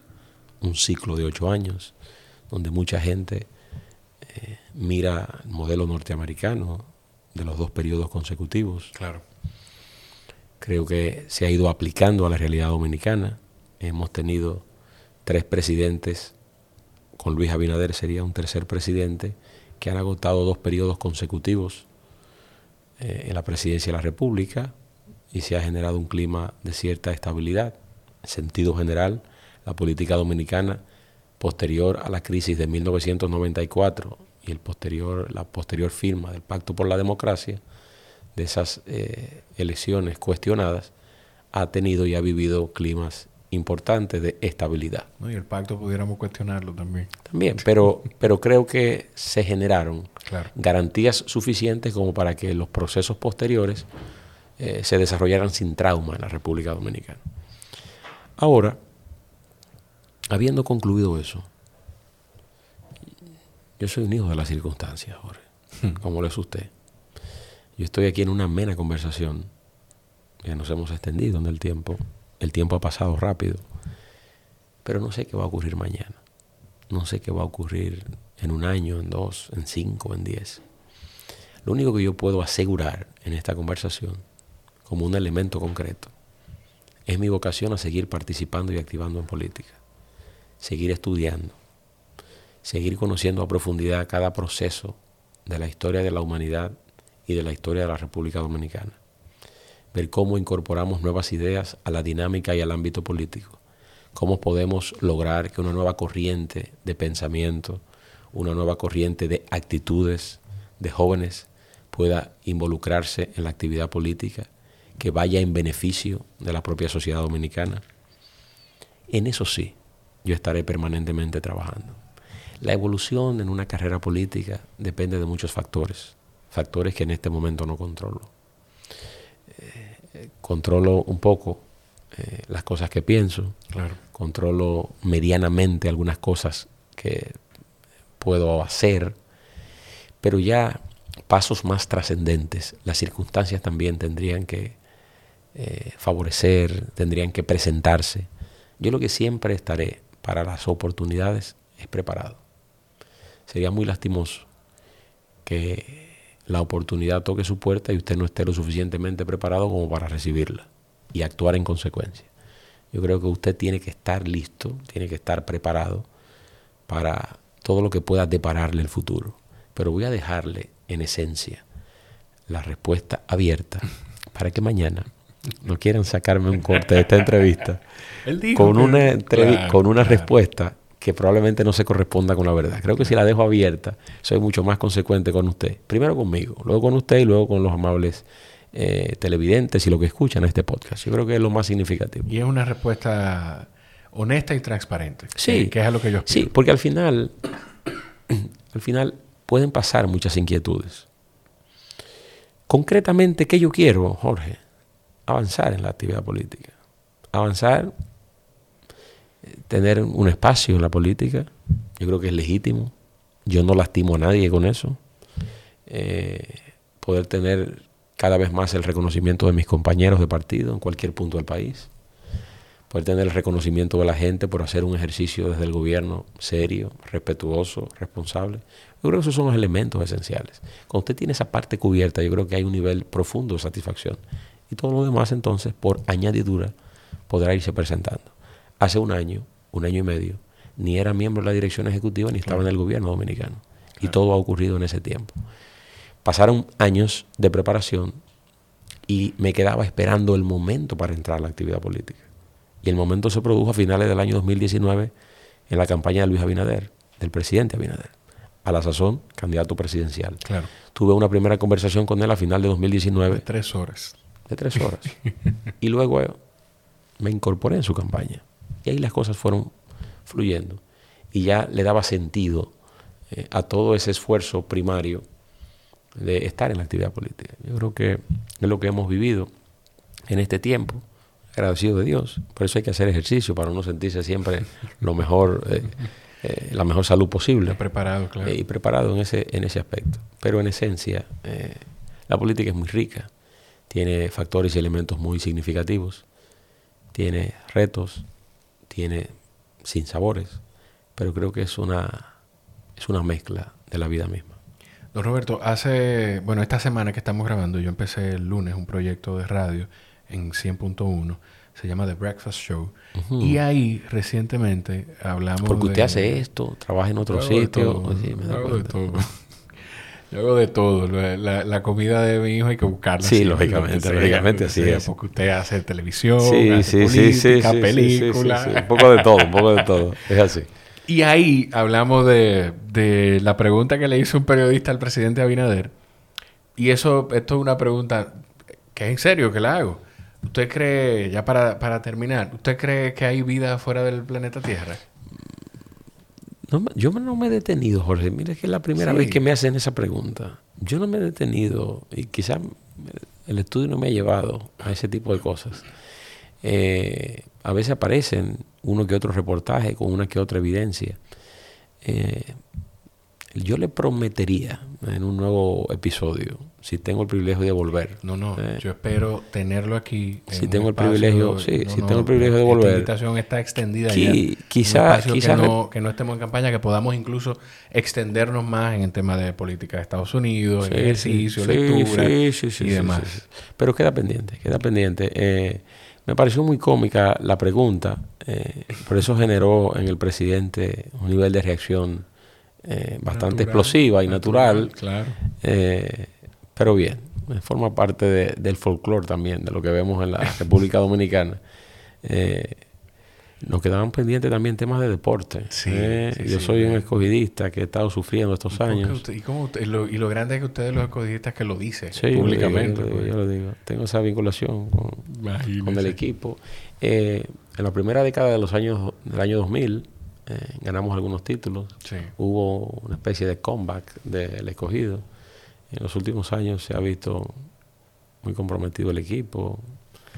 Eh, no ha tenido el nivel de, de coordinación o el nivel de efectividad que, que sus fanáticos hemos querido. Pero bueno, eh, es parte del proceso. Le agradezco muchísimo eh, la disposición, el tiempo y, y, el seguimiento también, porque cualquiera pensaría que el seguimiento fue solo mío para que, para que se diera la conversación. Yo tenía, yo tenía este pendiente, yo tenía este pendiente, tenía este compromiso. Eh, le auguro, Jorge, muchos éxitos. Eh, usted tiene la capacidad de sacar de la conversación aspectos importantes. Eh, no recuerdo, aunque hay elementos coincidentes, porque he estado hablando de las elecciones municipales, pero hay muchos factores y muchos elementos que por primera vez creo que lo, lo he proyectado. Cosas que, que me gustan, que llaman mi atención, que solo en una conversación con estas características y con su nivel eh, lo he podido contar. Un honor. Eh, lo mejor que pueden hacer para, si le llegaron hasta aquí, evidentemente les gustó el episodio, la conversación, lo mejor que pueden hacer es cada vez que lo compartan, etiqueten a don Roberto en su cuenta de Instagram, es Roberto A. Salcedo. No, Roberto Ángel 01. Roberto Ángel 01, sí, sí, sí. En Roberto Ángel 01 y compártanlo etiquetándolo. Y si quieren ir todavía un poco más allá, pueden ir a patreon.com slash Jorge Chalhub y respaldar el crecimiento de este espacio. Gracias por estar ahí, los quiero mucho, nos escuchamos en la próxima. Bye bye.